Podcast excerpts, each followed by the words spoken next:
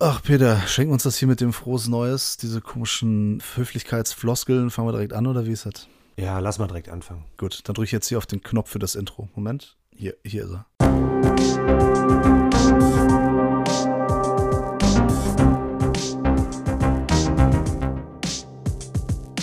Cinephile, der Filmfressen-Podcast mit Manu und Peter. Moin, wir sind's wieder, die Aronal und Elmex der deutschen Filmpodcasts Unterhaltung. Und der Peter ist auch da. Wie geht's dir?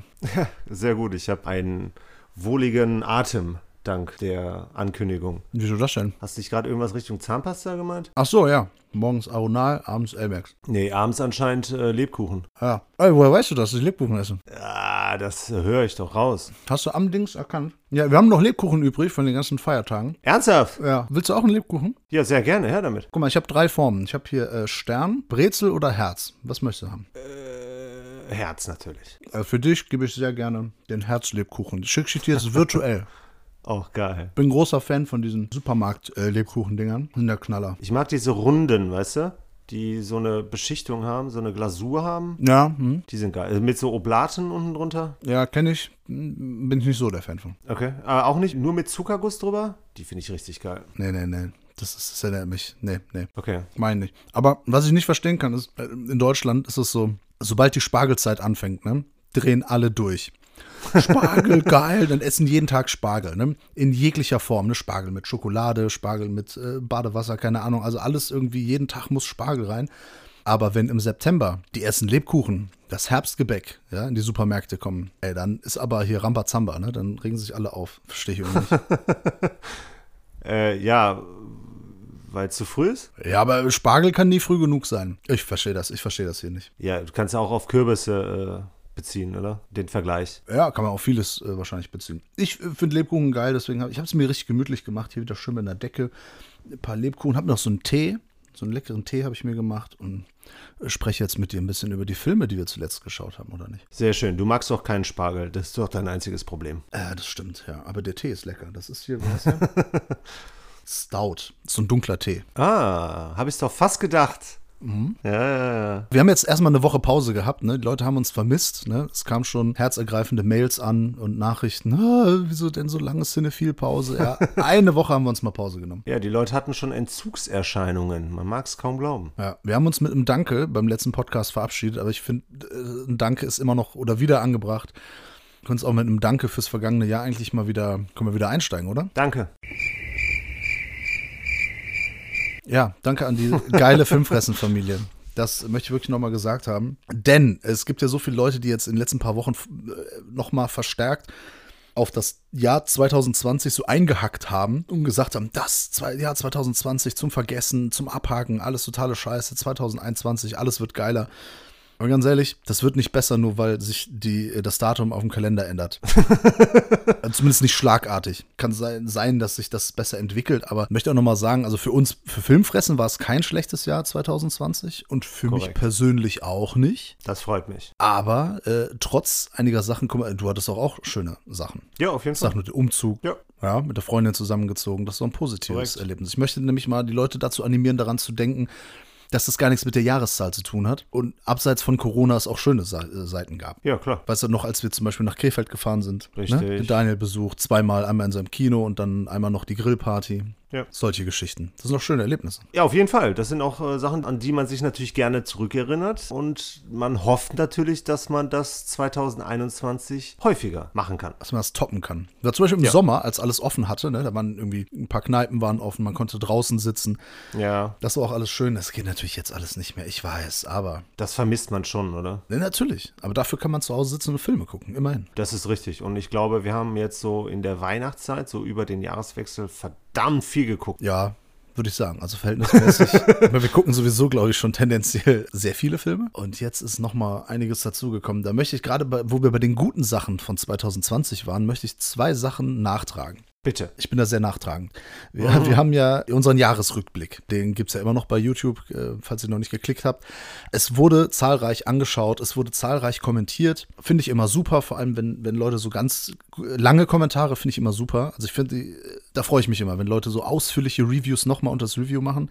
Freue ich mich wirklich. Ich finde einen Kommentar erst richtig cool, wenn ich scrollen muss auf einem 17 Zoll Bildschirm. Wenn ich dann scrollen muss, dann finde ich den Kommentar erst richtig cool. Also eins können wir schon mal direkt festhalten, was sich nicht geändert hat bei dir, ist dein Sarkasmus. Was? Hast du mir. du hast mich des Sarkasmus bezichtigt. Ich hab dich entlarvt. Das gibt's doch nicht. Schlimme Anschuldigungen hier im Jahr 2021. Nee, habe mich sehr gefreut, dass das äh, gut ankam. Also es haben viele Leute geschaut, unsere Best of, Worst of und unsere Überraschungen und Enttäuschungen. Falls ihr es noch nicht getan habt, gerne mal bei YouTube schauen. Ich habe zwei Nachträge und zwar The Devil All the Time, den Netflix-Film, den wir schon mal im Podcast besprochen haben. Ist mir aus irgendeinem Grunde entfallen. Ich habe den vergessen aufzuschreiben. Auf jeden Fall wollte ich den in die Best of noch mit reinnehmen. Ah, okay. Ich dachte, du hättest das nur überlesen, weil deine Notizen so beschissen sind. Weil ich so eine Krakelschrift habe. Definitiv. Nee, ich hatte in Schrift hatte ich ja, immer so zwischen 1 und 2. Ich habe schon eine schöne Schrift. Ernsthaft? Ja. Okay. Der Grundschule damals. Okay. Schlechtesten Fall eine 2. Ach stimmt, das hat man ja später gar nicht mehr gehabt, ne? nee, nee, ja, Schrift gab es, glaube ich, nur in der Grundschule. Stimmt. Ja. Und wir haben uns was äh, gegönnt, weil wir noch nicht genug Streaming-Dienste haben, sind wir jetzt endlich bei Disney Plus gelandet. Endlich Slowdowns, Verbindungsprobleme, ja, und es ist ähnlich langsam wie Sky, wie Sky Ticket. Genau so eine bescheuerte Menüführung. Man hat sich zwar stark an Netflix orientiert, aber bietet nicht ansatzweise die Performance. Äh, ich sag mal, es ist eher Disney Minus als äh, Disney Plus, aber da haben wir, habe ich mit meiner Freundin ganz viele Filme geschaut. Unter anderem Soul. Oh. Kitchen. Ja, ähnlich. Das ist ein Pixar-Film. Oh. Der kam jetzt zu Weihnachten raus und der ist verdammt gut. Oh. Den möchte ich nochmal nachtragen für Best of Stream.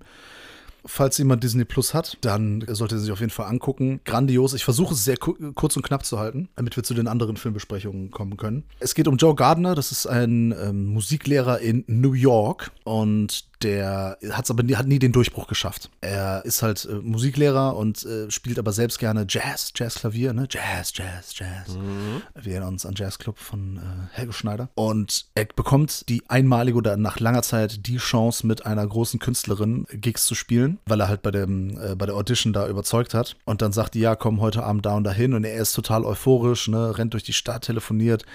Wird auf jeden Fall überfahren. Ist direkt tot, landet im Jenseits, ist kurz davor, ins Licht hinaufzusteigen, findet sich damit aber nicht ab und sagt so, nee, nee, nee, auf keinen Fall. Windet sich da so ein bisschen raus und mit so ein paar Tricks, auch durch die Hilfe einer anderen Seele, die es gar nicht erst auf die Erde schafft, weil sie keinen Zweck äh, im Leben sieht. Hat es aber aufs Poster geschafft. Ja, genau. Kommen die beide wieder zurück zur Erde. Die flüchten dann quasi, das ist nicht ganz legal, was sie da machen. Dann kommen die beide auf die Erde. Aber der Joe Gardner in, im Körper einer Katze und diese neue Seele im Körper vom Joe Gardner. Ja, habe ich mir fast schon gedacht. Ja, dann ist so ein bisschen hier dieses Körper-Switcheroo. Ja. Der Teil hat mir nicht ganz so gut gefallen, beziehungsweise habe ich da so ein bisschen befürchtet, dass das jetzt so diese typische ah, Körpertausch-Klamauk-Komödie wird. Zum Glück setzt der Film da den Fokus nicht drauf. Das geht zwar eine Zeit lang so, aber das Wichtige und die Aussage, und ich muss sagen, ich habe am Ende auch eine Träne im Knopfloch gehabt. Sowieso Jahreswechsel immer eine sehr emotionale Zeit, dann bin ich immer etwas sensibel. Aber ein schöner Film. Das spielt häufig in dieser Zwischenwelt, ne? So zwischen Leben und Tod, mit diesen ganzen Seelen. Diese Kreativität, die da reinfließt. Es ist unfassbar. Also das muss man wirklich sagen. Das ist, also wie die das visualisieren, das ist total cool. Ich habe nämlich danach haben wir dann Alles steht Kopf oder so heißt der. Ja. Von dem gleichen Regisseur, der kam ein paar Jahre zuvor, 2015, den kannte ich auch noch nicht. Da geht es dann um Gefühle in Menschen. Es ist einfach so geil, wie die das visualisieren. Also Sachen, die halt zwischen ja, zwischenmenschlich, weiß nicht, was zwischen den Welten passieren, die so Gefühle, also wie, wie man das dann cool visualisiert, dann ist es witzig, es ist ergreifend, es ist ähm, teilweise halt traurig, also man fühlt immer mit, es ist unglaublich, wie gut die das machen.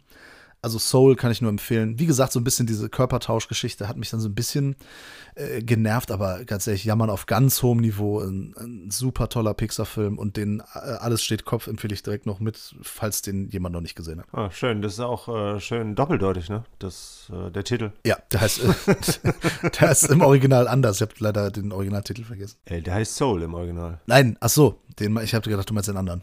Also Inside Out steht- du? Inside Out heißt der, genau. Ja, ja, genau. Äh, Soul, ja. ja, der ist natürlich doppeldeutig, weil er Jazzmusiker ist und so. Ne? Es Ja. geht um die Seele in der Die Musik, Musikrichtung, es geht um die genau. Musikrichtung Soul, es Ja. geht um Um die Seelen. Seele. Ja, genau. Ja, genau. Das ist, da ist alles drin. Stark. Wie bei Pixar ist wie immer alles drin, außer Horror und Splatter und Mindfuck. Naja, gut, ist doch nicht alles drin, aber halt ziemlich viel Gutes.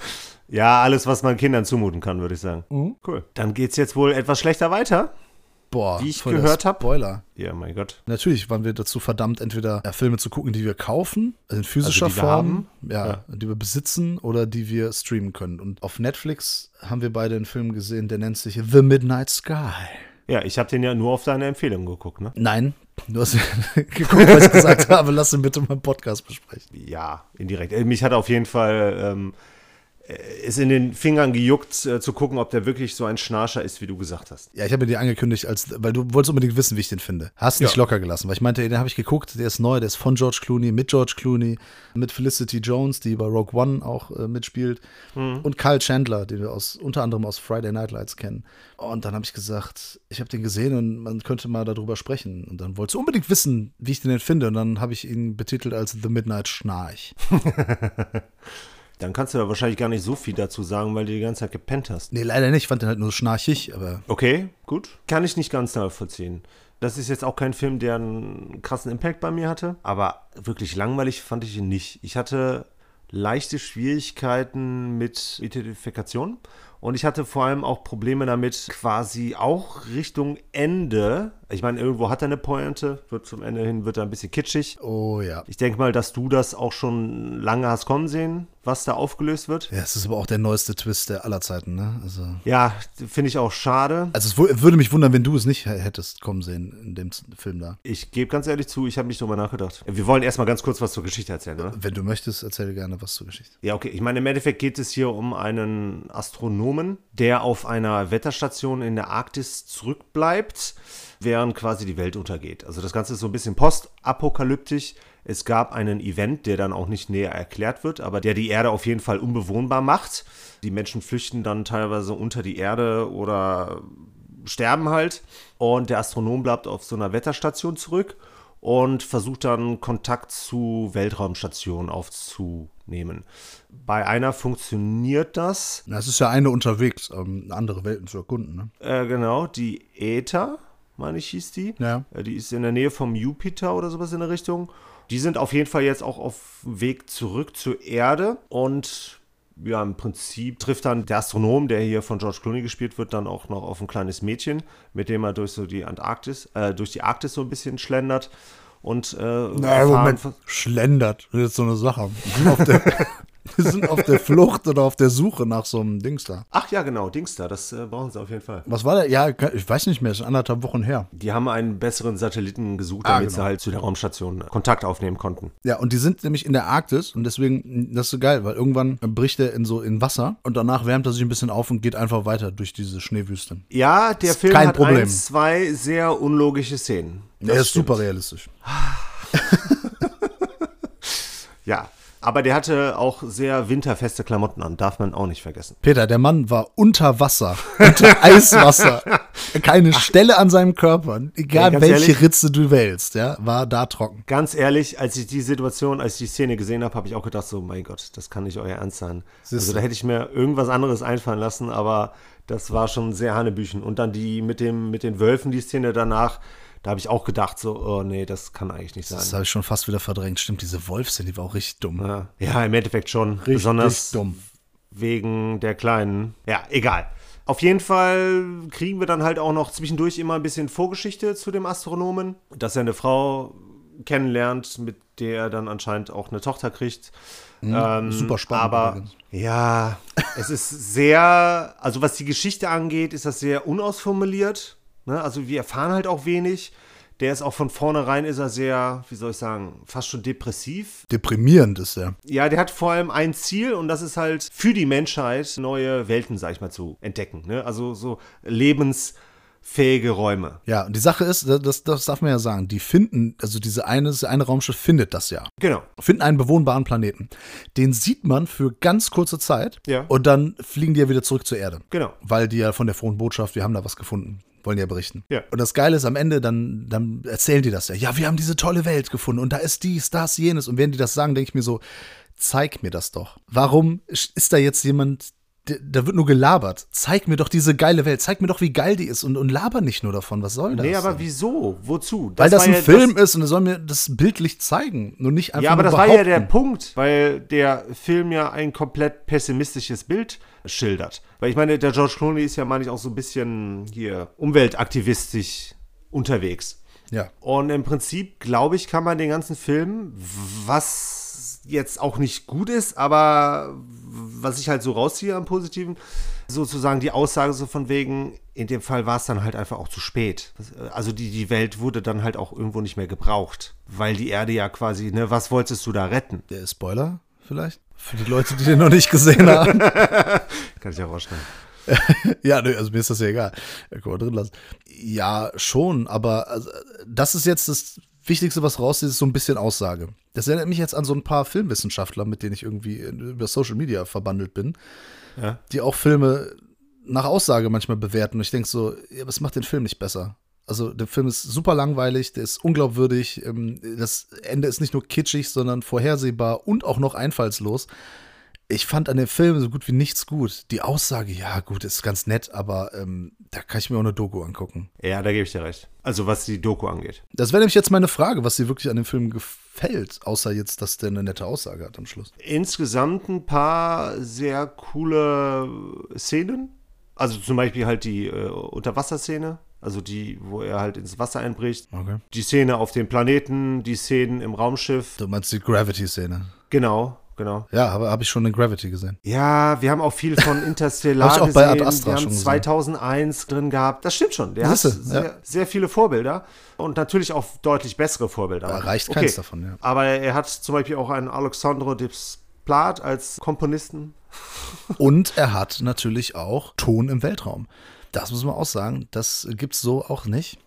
Ja, aber ich glaube, Gravity ist der Einzige, der das bis jetzt, oder Ad Astra hat es, glaube ich, auch geschafft, aber die meisten haben das nicht so hingekriegt, oder? Ja, oder auch gar nicht versucht. Ich sag nur Star ja, Wars. Genau. Ja. Bei Star Ja, ja, Wars gibt's klar. auch Gravitation im Weltraum. Im Ja, abgesehen klar. vom Sound, es gibt auch einfach, dass sie, wo war das nochmal? Das war bei äh, die letzten Jedi hier bei Episode 8. Da lassen die so Bomben runterfallen. So als, die fallen dann so senkrecht runter im Weltraum. das ist so geil. Geil. Ja, gut. Ja, also wirklich gefallen hat er mir nicht, das sage ich ganz ehrlich, aber ich fand ihn halt irgendwie auch nicht langweilig. Ich konnte nicht so freut ganz mit den Figuren äh, mitfühlen. Was wollte ich? Ja, dass du ihn nicht langweilig fandst, weil äh, meine Freundin und ich hatten da schon, also wir hatten, kein, wir hatten keinen Spaß an dem Film und äh, also waren ein bisschen genervt danach. Okay, gut. So schlimm war es bei mir nicht. Richtig gut finde ich ihn nicht, aber er hat mich jetzt auch nicht dazu verführt, abzuschalten oder zu schlafen. Dafür hat George Clooney auch einfach einen viel zu beeindruckenden Bart. Ja, der Look ist cool. Das kurze Haare, Bart-Ding, das ist einfach äh, sehr cool. Und das äh, Whisky äh, saufen die ganze Zeit. Das möchte ich nicht propagieren, nein. Nein? Okay. Aber vielleicht finde ich es doch nicht so schlecht. Ja, gut. Ich habe aber auf Netflix noch einen sehr coolen Film gefunden aus letztem Jahr, also 2020. Den würde ich im Nachhinein vielleicht sogar auf die Überraschungsliste packen. Eiderdaus. Ja, das ist ein südkoreanischer Film von Lee Chung-hoon, dessen Regiedebüt. Der Film heißt The Call, im Deutschen natürlich noch mit einem schönen Beisusatztitel Anrufe aus der Vergangenheit. Hast du mir davon erzählt oder war das jemand anders? Das war ich im Auto. Ah, okay, stimmt. Ja, genau. Kannst dich jetzt dran erinnern, Ja. hat dich aber nicht dazu bewegt, den Film dir anzuschauen. Er ist ja auch schon fast zwei Wochen her. Das ist richtig. Ja, ich vergessen. Hast du denn den, das Original gesehen? The Caller von 2011? Natürlich. Nicht. Nee. Ja, okay.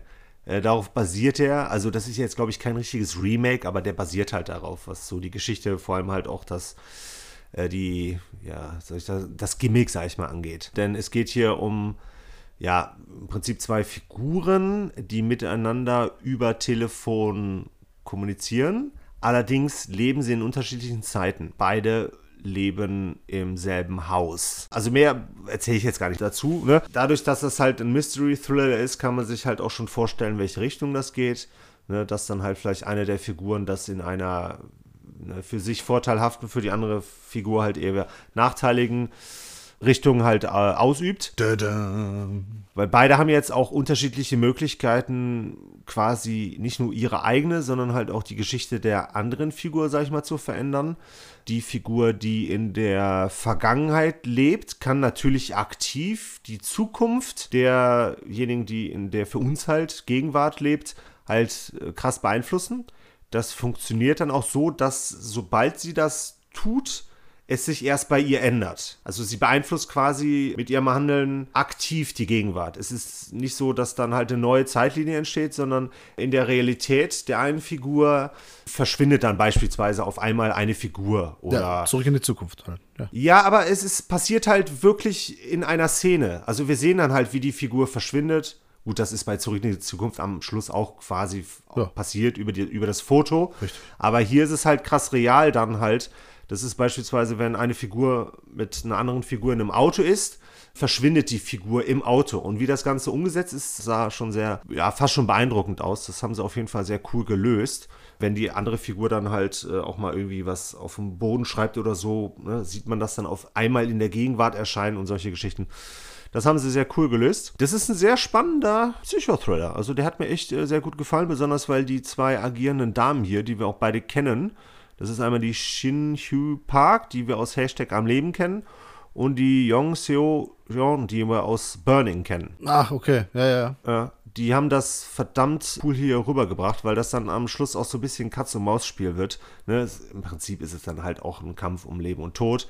Da spielen dann halt auch die Verwandten eine große Rolle, weil vor allem halt auch die Mütter, die beide halt auch eine Geschichte, sag ich mal, haben. Und durch diese Zeitreisegeschichte verändert sich das halt permanent. Das heißt, es ist sehr, sehr dynamisch. Das ist auch sehr flott erzählt. Der hat ein paar sehr coole Wendungen. Der hatte nur ein verdammt großes Problem. Leider. Abgesehen davon, dass er das manchmal ein bisschen zu sehr verkompliziert hat, was nicht so ganz nötig war. Aber der hat leider ein ganz großes Problem am Ende, weil er nicht weiß, wann er aufhören soll. Der hätte fünf Minuten vor Ende, also vor offiziellem Ende hätte er enden sollen, dann wäre das super Ende gewesen und echt ein sehr guter Film. Dann hat er das nochmal rausgezögert, beziehungsweise nochmal etwas geändert und die letzten fünf Minuten, das, da habe ich mich so ein bisschen an Sinister erinnert gefühlt, weil der wäre auch ohne die letzten fünf Minuten eigentlich ein ziemlich passabler Film gewesen. Ja, da gibt es ja diese eine, einen Fade to Black. Dann hätte er vorbei sein müssen. Und dann. Genau, genau.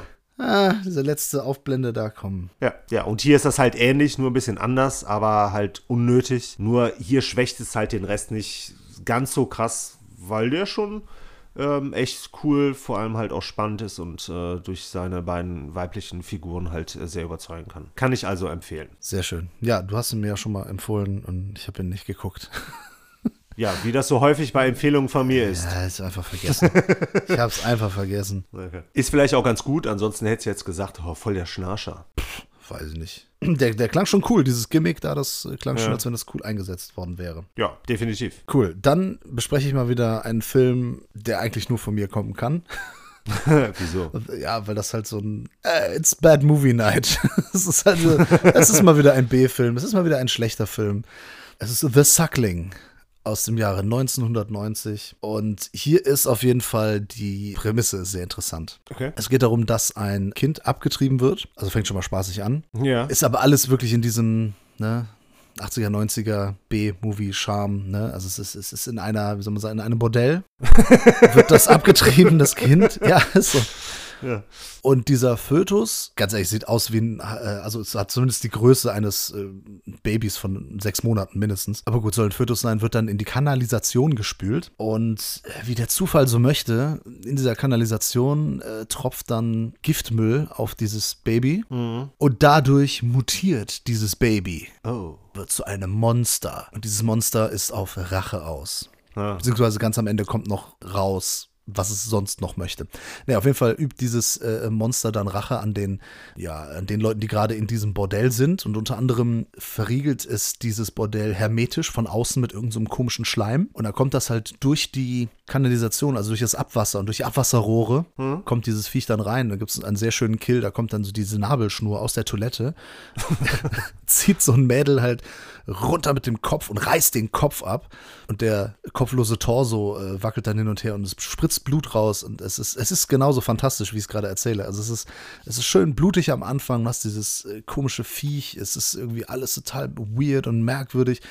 Ganz am Anfang, bevor das losgeht, sieht man noch irgendwie so Leute, die in das Bordell gehen, die sich dann irgendwie mit sehr lustig unterlegten Soundeffekten irgendwie Sachen im Popo stecken lassen und sowas von so einer Domina. Äh, ja, es ist irgendwie alles witzig und so. Und dann, also die ersten 20 Minuten ist das alles sehr vielversprechend, alles cool. Und dann herrscht ungefähr eine, sagen wir mal, 40 Minuten nahezu pure Langeweile. Oh. Weil dieser Film einfach unglaublich wenig Geld hat Mhm. und das Schauspiel jegliche Akteure mindestens so dilettantisch ist wie Kameraarbeit, Sound, alles. Die ganze Qualität des Films. Es ist halt äh, schade, weil der Film dann auch in diesen 40 Minuten einfach nicht unterhaltsam ist. äh, Weil die sind in, die ganze Zeit in diesem abgeschlossenen Bordell. Das liegt ja daran, man hat kein Geld für andere Locations gehabt. Ne? Weil bis dahin sieht das alles geil aus. In der Kanalisation, diese Creature-Effekte und dieses Monster. Sieht alles super aus. Am Ende kommt dann das Monster in seiner finalen Form. Also komplett mutiert. Das sieht super aus. Leider sieht man es nicht lange genug. ah, okay. Und dann wird es auch witzig, weil dann weiß man endlich, worauf das Monster dann final überhaupt hinaus will, denn es möchte wieder dahin, wo es herkommt. Ah, ich verstehe. Und dann gibt es auch einen lustigen äh, Abschlussgag. Sagen wir mal so. Ersten 20 Minuten, coole B-Movie-Unterhaltung. Die letzten 20, Mi- ja, 15 bis 20 Minuten auch coole B-Movie-Unterhaltung. Dazwischen leider ein wenig Drüsch, wie man in Köln sät. Also dazwischen Spulen. Ja, das ist also, das sind halt ganz dumm, strunzdumme Dialoge. Ganz schlechtes Schauspiel. Hier und da wird mal noch äh, jemand angegriffen oder umgebracht von dem Monster, aber halt sehr spärlich. Und dafür, dass der Film, ich glaube, nicht mal ganz 90 Minuten geht, zieht er sich in der Mitte so ein bisschen. Aber Anfang und Ende sind gerade für Menschen, die so schlechte Filme mögen, Ja. ne, ist das auf jeden Fall unterhaltsam. Also ich habe ihn gerne in der Sammlung. Ich finde allein diese Idee ist halt Gold wert. Das ist absolut unbezahlbar. Die Umsetzung, ja gut, ne? Es ist halt teilweise schlecht, teilweise dilettantisch, aber ein paar nette Ideen. Hier und da einen ganz schönen Kill und die Monstereffekte sind cool. Ja, aber The Suckling aus dem Jahr 1990. Also wie gesagt, wer auf dämliche Filme, schlechte Filme steht, ja, hey, äh, das ist auf jeden Fall ein guter Kandidat. Hätte ich aus deiner Richtung auch erwartet. Ja. Aber aus meiner Richtung kommt jetzt vielleicht auch was, was so ein bisschen in die Kerbe schlägt. Ja, ja, ja, der nächste, der kommt, der ist ja auch so ein, so ein, äh, ein günstiger Film. Ja, sag ist ein. B-Movie. Ja, genau. Ja, was ich noch sagen wollte, also halt in diesen 40 Minuten, wo halt so ein bisschen die so durchhängen. Deswegen guckt man den Film ja normalerweise mit mehreren Leuten und trinkt was dabei. Ja, klar. Weil dann wird es halt wieder lustig und spaßig. Ja, aber das hat gefehlt, oder? Ja, ja, natürlich. Und man muss sich halt diese, diese Party muss man sich dann quasi selbst machen. Und das ist ja, äh, okay. was, Anstrengend. was ein guter Film natürlich nicht nötig hat. Ne? Aber Das bei richtig. so schlechten B-Filmen ist das leider der Fall. ja, das hat mein B-Film nicht nötig. So schlecht ist er dann wieder nicht. Ja, ich kann mich erinnern, dass du den aber nicht so toll fandst. Ja, okay, ich meine mich auch daran zu erinnern, dass ich damals gesagt habe, das hat sich aber ein bisschen relativiert. Aha, Ja, sehr schön. es ist schon lange her, dass ich den geschaut habe. Äh, jetzt ist halt ein paar Tage her. Und ich muss sagen, doch, The Editor von 2014 ist eine echt gelungene schwarze Komödie, Schrägstrich, Jallo, Schrägstrich, Hommage, Schrägstrich, Parodie, die echt ein paar coole Ideen auflagert und die überzeugen kann. Aber vor allem halt auch mit, wie soll ich sagen, beabsichtigtem Overacting, Ja, Das ist die Hommage oder die Parodie an dem Ganzen. ja, ja, genau. Mit katastrophalen Schauspielerleistungen teilweise. Da kann ich nur Paz de la Huerta. Ja, die ist ja auch erwähnen. keine Schauspielerin. Ja, aber die kann besser als hier spielen. Ja, gut, in Boardwalk Empire vielleicht. Ja. Das weiß ich nicht. Aber ja, The Editor hat bei mir an Reputation, sage ich mal, gewonnen. Ich konnte mich daran erinnern, dass er viele falsche Fährten legt. Ne, weil hier geht es ja um einen ja, Editor, halt um einen äh, Filmcutter, der bei einem Unfall, das erfährt man dann noch später, Finger verloren hat und jetzt so quasi mit einer Hand äh, im Schneideraum sitzt und ja, halt äh, Filme schneidet. Billige Trash-Filme. Erinnert auch so ein bisschen an Evil Ed äh, in der Hinsicht. Geht aber dann halt so ein bisschen mehr in die äh, Giallo-Richtung und nicht in die Slasher-Richtung, wobei das eine das andere auch so ein bisschen bedingt. Und dann sterben halt in einem Projekt, bei dem er halt auch mit dabei ist, sag ich mal, Personen, Darsteller hauptsächlich. Und denen werden halt auch die Finger abgetrennt. Und er wird dann natürlich quasi direkt als Haupttatverdächtiger gesehen, weil ihm halt diese Finger halt auch fehlen. Er versucht dann natürlich irgendwo seine Unschuld äh, zu beweisen, wird dann aber auch so ein bisschen irgendwo zum Evil Ed, weil er dann auch so ein bisschen an seinem eigenen Verstand zweifelt und auch so, in Anführungsstrichen, sag ich mal, Visionen hat. Und ja, der schlägt auf jeden Fall auch so ein paar Haken, der führt so ein paar falsche Fährten, so dass man als Zuschauer, also ich hatte da besonders eine Person in Erinnerung, die ist dann später auch, also in meiner Erinnerung ist die wirklich die Täterin oder Täter gewesen. Das war jetzt ein Spoiler. Aber es war ja eine falsche Fährte. Also ne, ich konnte mich auf jeden Fall an eine Figur erinnern, die es dann im Endeffekt doch nicht war. Cool ist es aber auch, dass er dann so sehr offensichtliche Fährten legt, wie beispielsweise ein Darsteller, der dann mit einer Kettensäge vor so einem Kommissar rum agiert. Ne, und die scheint halt äh, genau vorher so die Mordtatwaffe gewesen zu sein. Das ist schon ganz lustig, diese ganzen äh, Genre-Referenzen. Und dann kann er natürlich auch noch mit viel Nacktheit, mit viel Blut, mit äh, viel Farbeinsatz, mit Musik vor allem genau, mit krassen Effekten, mit äh, geilen Schnitten, sage ich mal, aufwarten. Und dann hat er auch noch eine fantastische, mindestens eine fantastische Sexszene. Du erinnerst dich? Ja, ja. Mit dem Kommissar, der ähm, sich gerne im Dreck währenddessen suhlt und sich so ein bisschen aufführt wie so ein Orangutan. Ja. Was den Film jetzt besser gemacht hat, fand ich, waren vor allem die Dialoge, weil das schon hilarious ist. Also ich finde das teilweise echt lustig, besonders weil das halt auch so, ja, so sinnfrei ist, aber halt beabsichtigt. Ähm, und das hat doch dafür gesorgt, dass das anderthalb Stunden echt äh, gute Unterhaltung sind. Ich hatte den fälschlicherweise irgendwie in schlechter Erinnerung. Ja, das sagte ich ja bei unserem Giallo-Podcast mit dem Alessandro von Cinema Volanto.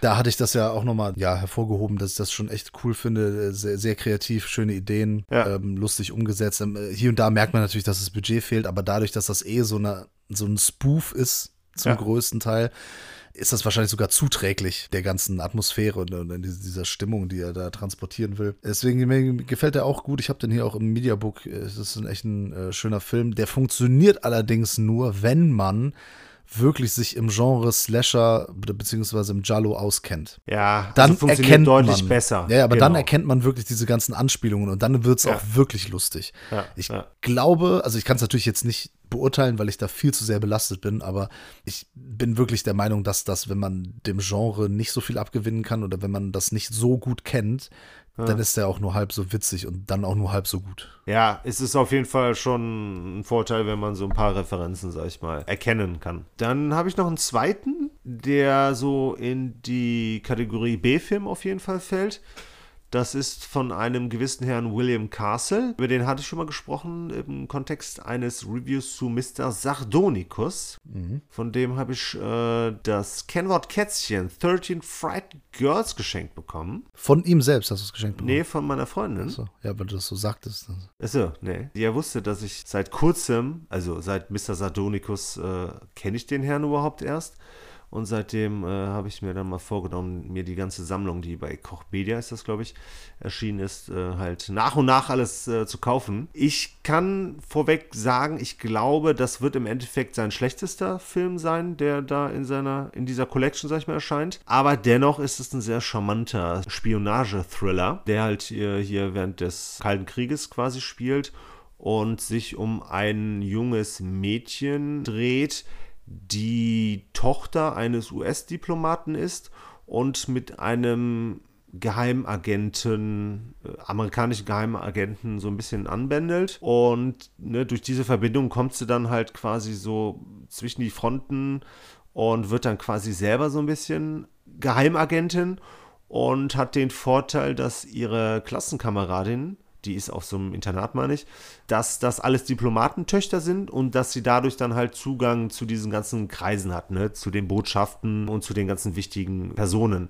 Und dadurch, dass sie halt noch relativ jung ist und ne, wahrscheinlich dann auch für den einen oder anderen relativ attraktiv ist, kann sie sich dann halt auch quasi so ein bisschen inkognito dort bewegen und halt an sensible Daten, sag ich mal, rankommen. Das Ganze ist dann im Endeffekt eine etwas günstigere Produktion, aber es ist im Endeffekt eine sehr, sehr nette, das sind jetzt, äh, jetzt keine Superlativen, die ich, mit denen ich jetzt hier um mich schmeiße, aber es ist eine sehr nette Mischung aus so einem Teenager, so ein bisschen Grusel- und Spionagefilm. Äh, aber im Endeffekt ist es dann halt auch so eine Agentenfilmparodie, weil er quasi auch so, so den Geheimagenten so ein bisschen karikiert, beziehungsweise dadurch, dass sie halt äh, ne, die Diplomaten und halt auch den Geheimdienst oder die Geheimdienste, weil es hier auch viel um die Chinesin äh, geht, ne? also in dem Fall halt stellvertretend für die Kommunisten, halt an der Nase halt rumführt, obwohl sie halt so ein blauäugiges, äh, junges, naives Mädchen halt ist, sodass das Ganze dann halt auch zu einem, ja, sag ich mal,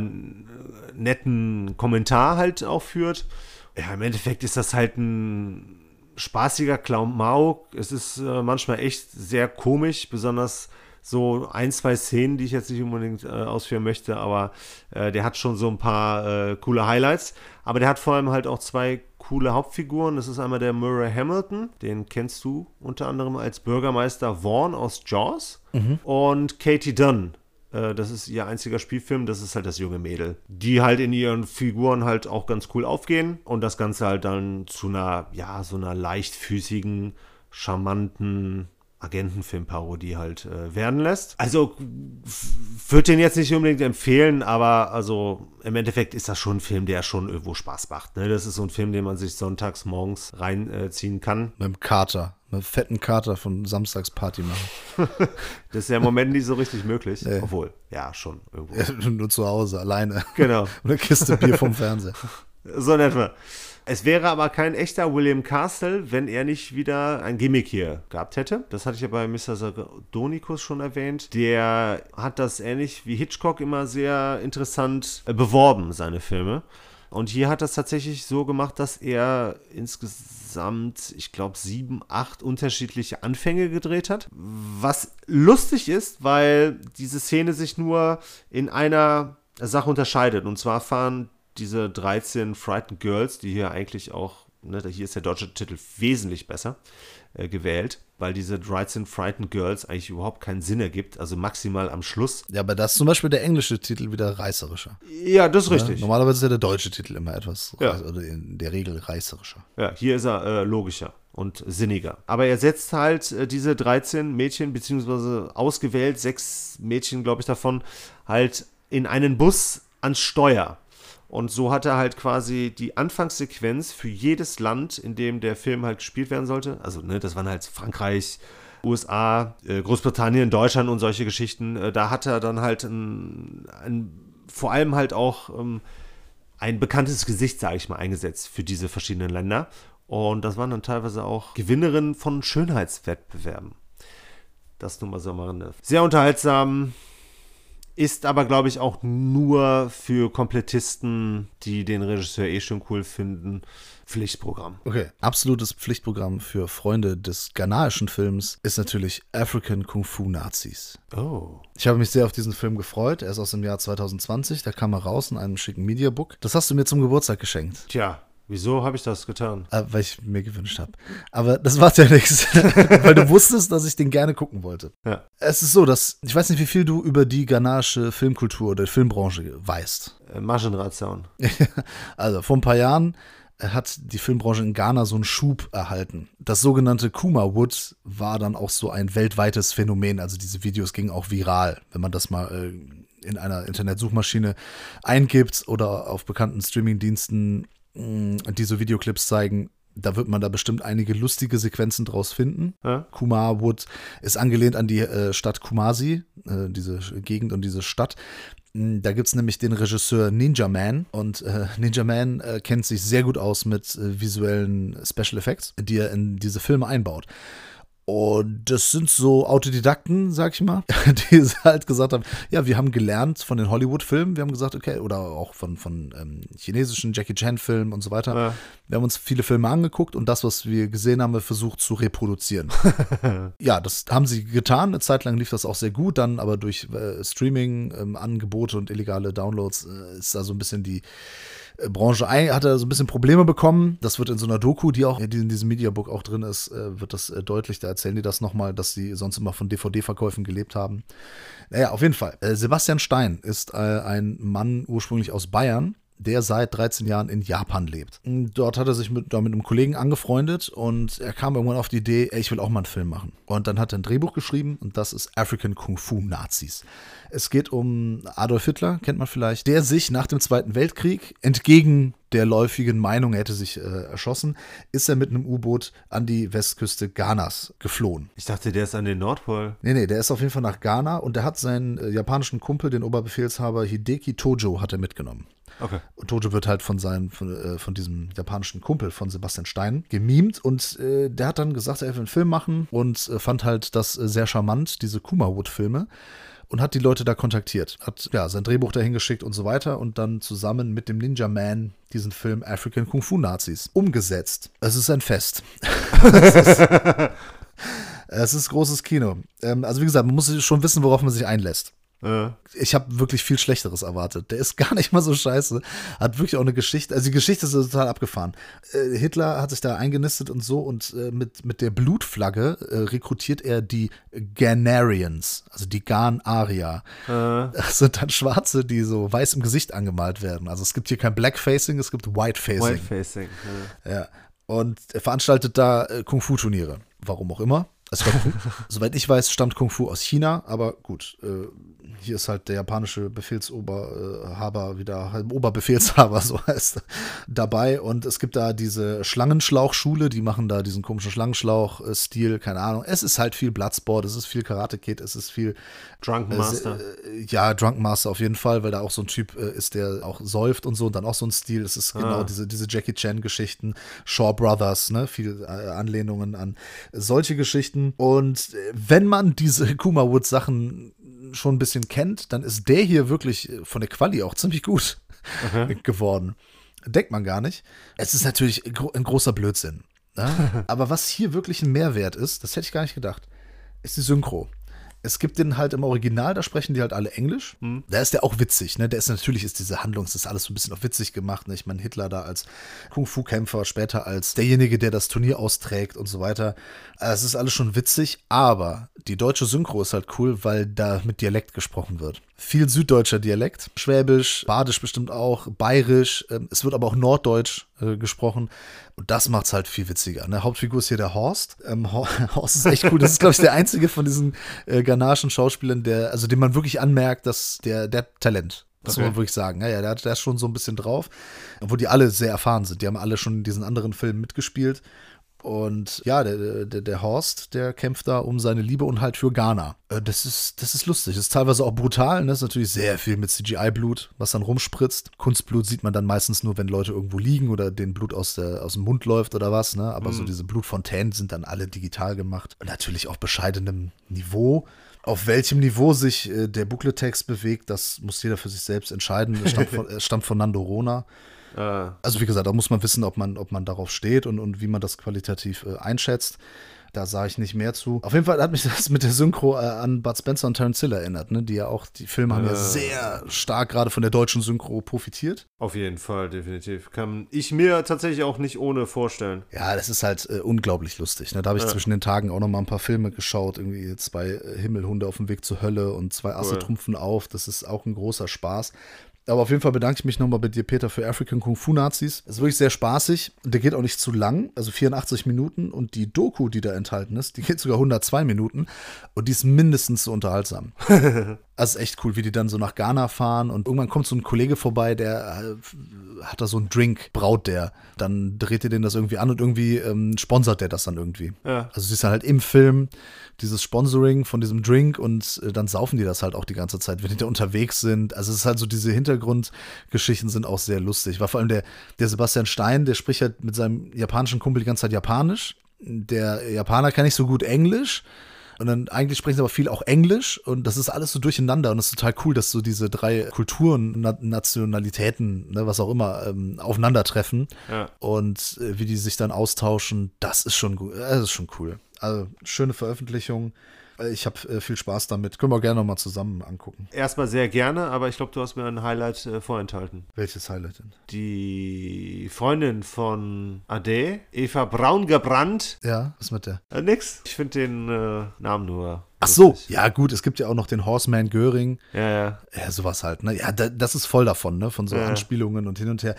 Es ist manchmal lustig, äh, also ich verstehe teilweise weder den Sebastian Stein als Hitler gut, obwohl der Deutschler, Deutscher ist. Vielleicht deshalb. Ja, und die Ghanaer, wenn die halt manchmal so ein bisschen Deutsch sprechen, ist sehr schwer Ja. zu verstehen. Ja. Aber ist egal, macht Spaß.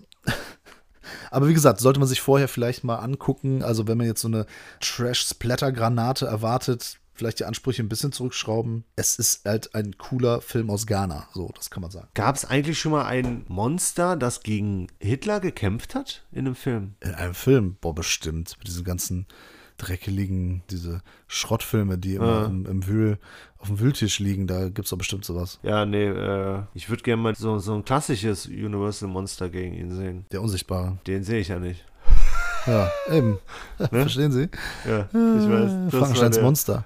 Ja, zum Beispiel. Ja. Oder auch äh, Dracula. Der könnte den zu einem Vampir machen. Boah, Hitler als Vampir, also ja, noch schlimmer. Das wäre richtig übel, ne? Aber okay, dann mach ich mal weiter mit ähm, großen Universal-Monstern. Da habe ich jetzt mal ein paar Sachen quasi aufgeholt.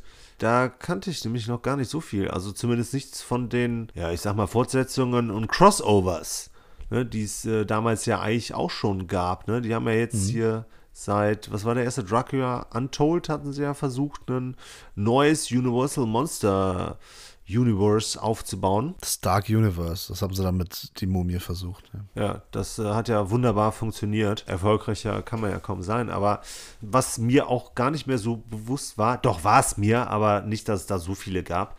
Viele Aufeinandertreffen der klassischen, ne, aus den 40er Jahren. Äh, da hat man sie ja schon mal aufeinander losgehen lassen. Und so habe ich quasi alle Wolfsmenschen, also The Wolfman-Fortsetzung geschaut. Angefangen bei Frankenstein trifft den Wolfsmenschen über Frankensteins Haus, über Draculas Haus und Abbott und Costello treffen Frankenstein, die sich über fünf Jahre erstrecken, von 43 bis 48, also quasi auch so ein bisschen über, also während und über den äh, Zweiten Weltkrieg hinaus halt spielen. Deshalb halt auch die Hitler-Geschichte. ja, du kannst ja mal äh, versuchen, die so einzuordnen. Wir vergeben ja keine Punkte, aber so von wegen Freddy vs. Jason oder Alien vs. Predator, so, weißt du? Ja, aber da will ich mich jetzt nicht outen. Oder Batman und Robin. Äh, Batman und Robin fand ich von allen drei bis jetzt der schlechtesten. Ja, ja, deswegen, ja, also dass du die einordnest, ne? So, Freddy vs. Jason, der Beste, Alien vs. Predator, Mittelmaß und Batman und Robin, mies. Die sind alle nicht Batman vs. Obwohl doch der Frankensteins Haus, den könnte man fast schon als Batman and Robin sehen. Das war auf jeden Fall die schlechteste Fortsetzung. Das hat jetzt noch nicht mal mehr was damit zu tun, dass der auch so viel darauf scheißt, was vorher in äh, den Filmen halt passiert ist, besonders mit den Figuren, weil hier auch zum ersten Mal die drei großen Monster aufeinandertreffen. Der Dracula kommt halt erst mit Frankensteins Haus dazu. Und der wird dann halt hier nicht von Bela Lugosi gespielt, sondern von John Carradine, der den halt im Franchise dann später auch weiterspielen sollte, mehr oder weniger. Was hier lustig ist, ist, dass der Boris Karloff, der ja eigentlich den Frankenstein spielt, hier einen, ja, Frankenstein-Wissenschaftler-Ersatz, sag ich mal, spielt. Also spielt Frankensteins Monster normalerweise. Ja, das ist, das verwechselt man ja immer so gerne. Ne? So und das habe ich jetzt gerade. Genau, das habe ich auch gerade gesagt. Richtig. Frankensteins Monster, korrekt. Ja. Ähm, Obwohl es mittlerweile, glaube ich, ne, ist es schon, dass man sagt, eigentlich gilt er auch als Frankenstein, weil es ja seine Kreation Ja. und auch, ähm, ja, ja, wie auch immer, Ja, ist doch scheißegal. weil, ja, besonders weil er ihn ja quasi auch überlebt hat. Ne? Und wenn man Frankenstein sagt, sagt man ja eigentlich auch Dr. Frankenstein. Ne? Du erinnerst dich an unsere Schulleiterin, die immer auf den Doktor bestanden hat. Und ich kann mir vorstellen, dass der Frankenstein das auch getan hätte. Und Ja. deshalb hat man die Unterscheidung Dr. Frankenstein und Frankenstein quasi, würde ich sagen. ja. Ja, aber ne, das hatte damals auch schon bei Frankensteins Haus hat es ja auch schon angefangen hier, was so die Werbeslogans angeht, ne, große Sensation und so ein Scheiß und das hat halt, der hat halt äh, wenig versprochen von dem, was er gehalten hat. Okay. Ne? Das hat hier angefangen mit einer blöden Episodenstruktur, dass die Monster dann halt so eigene Episoden gekriegt haben und ganz zum Schluss erst zusammengeführt wurden. Das wurde quasi in Draculas Haus auch fortgeführt. Da haben wir natürlich den großen Vorteil, dass dann halt noch das äh, eins der weiteren großen äh, Monster dazugekommen ist. Der wird hier gespielt von John Carradine wieder. Der ist zwar ein bisschen blass gegenüber Bella Lugosi oder wer den sonst. Ja, gut, in, bei Universal hat den Jones halt äh, Bella Lugosi ja gespielt. Aber in dem haben wir da ein bisschen mehr Charakterzeichnungen von den Figuren. Da kriegen die ein bisschen mehr Fleisch. Ne? Also jetzt nicht zum Fressen, sondern halt so, so. Tiefe. Tiefe, genau, Charaktertiefe. Der war auf jeden Fall deutlich besser. Der hatte auch ein paar mehr Berührungspunkte zwischen den Monstern. Wir haben dann halt auch einen cooleren Fight, sage ich mal. Hier war dann leider auch nur wieder das Problem, die wurden, glaube ich, mit der Zeit auch alle relativ günstig. Also die wurden immer günstiger und günstiger, äh, die Filme, also von dem Geld, was man halt reingesteckt hat. Da hat man am Ende halt aus Budgetgründen äh, Stock-Footage äh, eines anderen Frankenstein-Films äh, genommen und in den Film reingepackt. Ja, nicht ganz so unüblich früher gewesen, ne? Ja, aber ist dann halt auch schon schade. In dem Draculas Haus war dann zumindest dann noch so ein cooler Mad Scientist mit dabei, der so ein Jekyll und Hyde Arc, sag ich mal, durchgemacht hat, weil er von Dracula dann auch gebissen wurde und sich dann aber auch, glaube ich, ein bisschen auch gegen ihn wehren konnte. Aber das große Highlight war dann im Endeffekt äh, Abbott und Costello treffen Frankenstein von 48 das hat quasi den Monstern ganz gut getan. So dieses Parodistische. Ich gerade sagen, das ist eher so ein lustiger Film, ne? So ja, genau. Nicht gruselig in dem Sinne. Nee, überhaupt nicht. Der spielt damit und das halt auch sehr gekonnt. Besonders in der Figur des Draculas, der dann hier, meine ich sogar, wieder von Bella Lugosi gespielt wird. Bella Lugosi. Lugosi, ich werde dabei Bella Lugosi. Lugosi, genau. Ähm, das hat denen auf jeden Fall gut getan. Abgesehen davon, dass man dann halt auch so ein paar Budgetprobleme, sag ich mal, kaschieren konnte. Stimmt hier der Fokus, weil man sich halt dann auch mal darauf besinnt, so von wegen, die, die Monster hatten in den Teilen davor, ja, schon fast so ein zweitrangige Beteiligung, weil dann immer noch eine andere Figur so im Zentrum war, die dann aber nicht ganz so interessant war, wie eigentlich eventuell das Aufeinandertreffen. Ähm, hier ist es halt Evan und Costello, die halt so ein bisschen wie dick und doof halt im Prinzip daherkommen. Der geht halt so in die Richtung, so ein bisschen alber, Blödelhumor, tollpatschig, aber coole Situationskomik. ist so genau dein Ding. Ja, genau. Und äh, die harmonieren halt auch hervorragend. Okay, es, eine der beiden Figuren übertreibt es dann manchmal ein bisschen, äh, ist ein bisschen zu überdreht und besonders wenn er dann halt auch mal Sachen sagen möchte und dann halt fünf Minuten lang da so tut, als möchte er was sagen und es eigentlich nicht kann und das Achso, manchmal wird er, ist es wird er gespielt von Didi Hallervorden? Kann das sein? Nein. Der würde aber passen. Nein. nein, nein, nein. ähm, nee, aber ich fand, das war auf jeden Fall der natürlich unterhaltsamste Film, aber es war halt auch die witzigste und originellste Fortsetzung vom Originalen Der Wolfsmensch. Und das Coole ist halt auch, dass vor allem halt äh, Bella Lugosi sich äh, hier nicht wirklich ernst nimmt und in dieser Figur dann halt auch mal etwas Ironisches auch findet und parodiert sich äh, da wunderbar selbst. Das war cool. Und am Schluss haben wir dann etwas, was man heute, glaube ich, immer macht.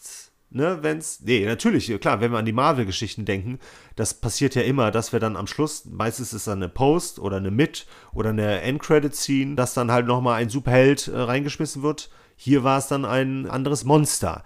Ich verrate aber nicht wer, man hat ihn nur nicht gesehen. Für mich ist nach wie vor einer der Filme, in dem viele dieser Monster auftreten, äh, Monster Squad. Ist äh, einer, einer der coolsten. Ist halt auch lustig und spaßig und gemütlich. Ist ein gemütlicher Film. Aber was mir zu dem Costello-Film einfällt, ist, dass das der erste Horrorfilm war, den Stuart Gordon gesehen hat als Kind. Ah. Der durfte den natürlich nicht gucken, hat den heimlich geguckt und fand den unfassbar gruselig.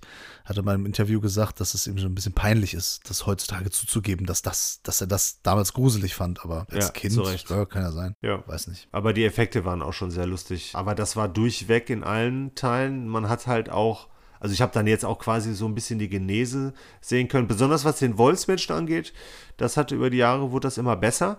Was Dracula anging, wurde das immer ein bisschen lustiger, weil es dann irgendwann auch so ein bisschen comichaft aussah, weil du dann halt, äh, was so den Schatten anging von ihm, ne, weil wenn er sich zu einer Fledermaus verwandelt, das sah schon sehr comic-esque aus. Aber hat dann bei Abbott und Costello natürlich vor allem halt auch äh, für den einen oder anderen Schmunzler, sag ich mal, gesorgt. Ah ja. Ja. Als du eben Monster Busters hast du gesagt? Oder nee, Monster Squad hast du gesagt. Du der sagst gleiche natürlich Film, nicht, ja. Genau, du sagst nicht den deutschen Titel, klar.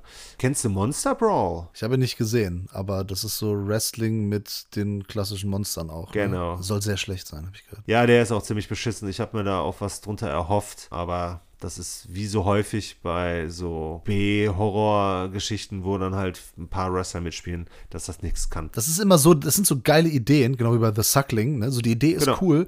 Und dann siehst du den Film und denkst so, ach ja, wäre vielleicht netter 30 Minuten gewesen oder so, aber äh, manchmal nicht mal das. Also, Ja, schade. Ja, oder zumindest, äh, wenn Troma dann vielleicht irgendwie die Regie übernommen hätte. Ja, oder, oder wie bei Elves zum Beispiel. Das ist ja die, die Idee ist ja, Ja. total cool, aber alles, was irgendwie cool ist, wird ja nur erzählt. so mit diesen ganzen, mit diesen ganzen Hitler-Sachen Ja. so. Das ist Ja. ja. diesen Nazi-Elfen, die da die Herrenrasse heraufbeschwören sollen durch Inzest. Das hört sich halt viel cooler an, als es letztlich ist. Leider ja. Da fällt mir ein beim Thema Wrestling. Ihr kannst dich noch an die Tische erinnern? Hier mit der. Ach, dieser Trailer über die, Ja, die genau. Killertische oder was? Ja, ja, genau. Ja. Ah, ist Untergang. Den müssen wir mal suchen. Ist der rausgekommen? Ich weiß es nicht. Aber das wird so ein Film sein, ne? Trailer lustig und Film, naja. Ja. Ronda Rousey, das weiß ich Ja, noch. ja, ja, die spielt damit. Mit Die ihrem spielt, Mann. die spielt einen der Tische. das lässt die Range zu. Das, das geht noch. Ja. Ach ja, auch wo wir hier so schön beieinander lachen. Ich habe einen ganz witzigen Film gesehen, St. Vincent, aus dem Jahr 2014. Der ist alles andere als witzig, oder? Ah, der ist schon lustig, aber am Ende, ich muss sagen, hat er mich zu Tränen gerührt. Es war zur Weihnachtszeit und habe ich ihn endlich mal ge geschaut. Ein Film von äh, hier Theodore Melfi äh, führt Regie.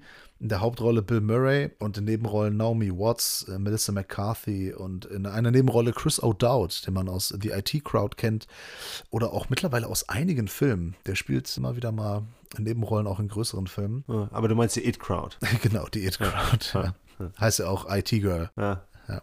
Und St. Vincent ist so erstmal dieses typische, ah, der Grumpy Old Neighbor, ne, so der Grumpy Old Man von nebenan, passt dann auf den Sohn, also eher unfreiwillig auf den Sohn der Nachbarin auf, der neuen Nachbarin, die wird von Melissa McCarthy gespielt und ist ähm, eine Krankenschwester, die ja ein bisschen überfordert ist eben mit, äh, weil die frisch, frisch geschieden ist, also ist sie überfordert mit der alleinigen Erziehung ihres Sohnes und der, das halt in Einklang zu bringen mit äh, dem Schicht, äh, stressigen Schichtjob äh, im Krankenhaus eben. Und Bill Murray ist halt so ein alter abgefuckter Sack, also ein, ein Kriegsveteran ist er und äh, trinkt halt viel, zockt gerne. Also das Geld, was er hat, das bleibt nicht lange bei ihm und lebt so ein bisschen den Tag hinein und ist eigentlich mehr so ein, so ein Slob und naja. Er passt dann so ein bisschen auf diesen Sohn auf und dann entwickelt sich langsam so, eine- so eine Beziehung zwischen den beiden, aber er bleibt da seinem Charakter treu. Der ist nicht so kitschig, dass er dann irgendwie, ähm, das wäre ja so dieses Typische, ne, so dass, dass der Grumpy Old Man dann so den Sinn des Lebens erkennt und auf einmal dann am Ende lachend da, äh, Händchen haltend mit dem Jungen da durch eine Wiese äh, irgendwie äh, hüpft.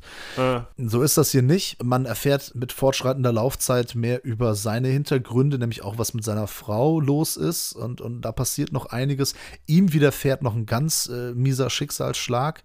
Betonung auf Schlag und von dem er sich im wahrsten Sinne des Wortes erstmal rehabilitieren muss. Ihm zur Seite stehen dann äh, die Nachbarin eben mit dem Sohn und seine ja, Bekanntschaft. Das ist äh, nämlich die Prostituierte, die von Naomi Watts gespielt wird. Ähm, sehr lustig. okay. Und das ist halt das Schöne. Also am Ende erfährt er dann halt so, so, so eine Ehrung durch den Sohn, durch so ein Schulprojekt und äh, wird dann zu dem Saint Vincent eben ernannt. Äh, So bildlich. Und das ist sehr, sehr rührend. Äh, Das ist jetzt kein großer Spoiler oder sowas. Äh, Es, es geht nämlich darum, das ist das Wichtige an diesem Film. Da wird nicht viel mit dem Finger gezeigt, weil jede Figur hier erfährt Schicksalsschläge, aber eben auch wieder Positives. Und jede Figur in diesem Film kümmert sich zu einem gewissen Zeitpunkt um eine oder mehrere andere Figuren in diesem Film. Und das finde ich halt sehr lebensbejahend. Das ist schön, so dieses, ähm, jeder gibt was. Ne? Mal gibst du ein bisschen mehr, mal gibst du ein bisschen weniger. Und das ist auch egal.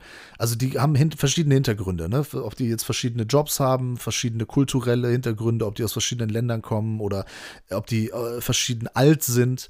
Irgendwie fuchsen sie sich dann doch alle zusammen. Aber es ist einfach schön. Also da ist was zum Lachen, was zum Weinen und äh, wie gesagt, ich, da bin ich voll dabei. Fand ich sehr schön. Sehr schöner Film. Schön, dann wird ja hier auch äh, wunderbar der christliche Grundgedanke transportiert. Äh, ja, di- diesmal wirklich. Also der hat wenig mit äh, Kirche zu tun, sondern wirklich mit diesem, äh, be be befasst sich sehr mit diesem Be Begriff des Heiligen oder der Heiligen. Ne? Chris O'Dowd spielt hier den Religionslehrer Natürlich auch wieder lustig. Er ist halt ein lustiger Typ, spielt natürlich Ja. die witzige Nebenrolle. Aber wie gesagt, jeder hat hier so seine lustigen Momente, aber auch seine tragischen Momente. Und das ist schön, dass das nicht alle, das ist nicht zu einseitig. Das gefällt mir wirklich gut und den kann man auf Netflix, glaube ich, gucken. Da ist er. Ah. Müsste er noch sein. Also, falls den jemand noch nicht kennt, sehr gerne schauen. Mir hat er wirklich sehr gut gefallen. Ich wollte ihn schon lange mal gucken, jetzt habe ich endlich mal einen Haken dahinter setzen können und habe mich sehr gefreut. Sehr schön. Ich wäre jetzt ja motiviert, den äh, zu gucken, aber dann kann ich ihn ja nicht besprechen. Du hast ihn ja schon besprochen. Ah, kannst du ja nächstes Mal noch was dazu sagen? Nee, das kann ich nicht. Beim nächsten Mal haben wir doch ganz anderes vor. Achso, da reden wir über Puppen. Über Puppen? Nee, Ach, nicht stimmt gar nicht. das stimmt gar nicht. Das ist der übernächste. Ja, beim übernächsten Podcast, ich weiß jetzt schon, habe ich einen super Titel. Oh, bitte. Ey Puppe oder Hey Puppe, finde ich super. Ernsthaft? Okay, also können wir von mir aus so nennen, aber hey Puppe, okay. Da fühlen sich dann vielleicht die weiblichen Zuhörerinnen angesprochen, ne? Wieso? Aber die sind ja, hä, wieso? Warum? Wie, Hast du jetzt gerade weibliche Zuschauer und Zuhörerinnen als Puppen bezeichnet? Nö, ich nicht du. Ich? Wieso? Was habe ich denn? Hä, habe ich irgendwas über weibliche Zuhörerinnen gesagt? Nein, aber du hast hey Puppe gesagt. Ja, Hey Puppe, so wird der heißen, der übernächste Podcast. Okay, und wie heißt der nächste? Die bösen Filmfressen. Das böse Filmfressen. Evil Film Eaters. Nein, keine Ahnung. Es wird auf jeden Fall fantastisch, glaube ich. Die Filmfressen und der Tom Man. Ah, Toyman, stimmt. Den habe ich vergessen. Den kann Tom man da Man. reinbringen. Tom. Ja, ja, ich habe, ja, das ist noch besser. Verstehen Sie? Richtig. Ja. Okay, kleiner Exkurs. Egal, wieder zurück zum Wesentlichen. Ja, zu äh, Filmen. Ja, äh, soll ich noch was besprechen für dich? Ja, hau noch mal so einen Tipp oder sowas raus zum, zum Schluss. Müssen wir bald Feierabend machen hier. Okay, ein Tipp. Shaun of the Dead? Super Film. Ist ja kein Tipp, ne? Aber ähm, Klar, es ist ein Tipp. Ja, okay, gut. Es ist kein Geheimtipp, aber es ist ein Tipp. Es ist ein ganz, ganz großer Film. Ich würde den ja eigentlich eher die Verdammten des Kaufhauses nennen. Okay. Wieso? Ist okay. Nein, wieso würde ich den so nennen? Der Shaun of the Dead? Ja. Der ist doch am Schluss, ist das nicht so, dass. Nee, das ist ein anderer Film, oder? In welchem Kriegsfilm hat der. spielt der am Schluss nochmal an? Als er das, ne, das rote Stirnband hat. War das nicht die Verdammten des Krieges? Das rote Stirnband oder Rambo, bestimmt. Rambo 2. Nee, nee, nee, nee, nee, das nicht. Das war irgendein ganz großer. Ist doch scheißegal. Rambo 2 ist schon ein ziemlich großer Film. Ja, du, ja kann sein, dass, dass die Verdammten des Krieges sind. Ich weiß es nicht, bitte. Okay, absolute Empfehlung. Ich kann auch Ready or Not nochmal empfehlen. Der hat auch beim dritten Seht, glaube ich, nichts von seinem Biss äh, verloren. Und ich kann Clue, alle Mörder sind schon da empfehlen. Den gibt es derzeit, glaube ich, auch bei Amazon kostenlos. Äh, der ist im Prime enthalten, so meine ich natürlich. Ist das diese Cluedo-Verfilmung oder was? Ja, genau. Hast du den mal gesehen? Nö. Ach, richtig? Ich finde den sehr unterhaltsam. Ist von 85.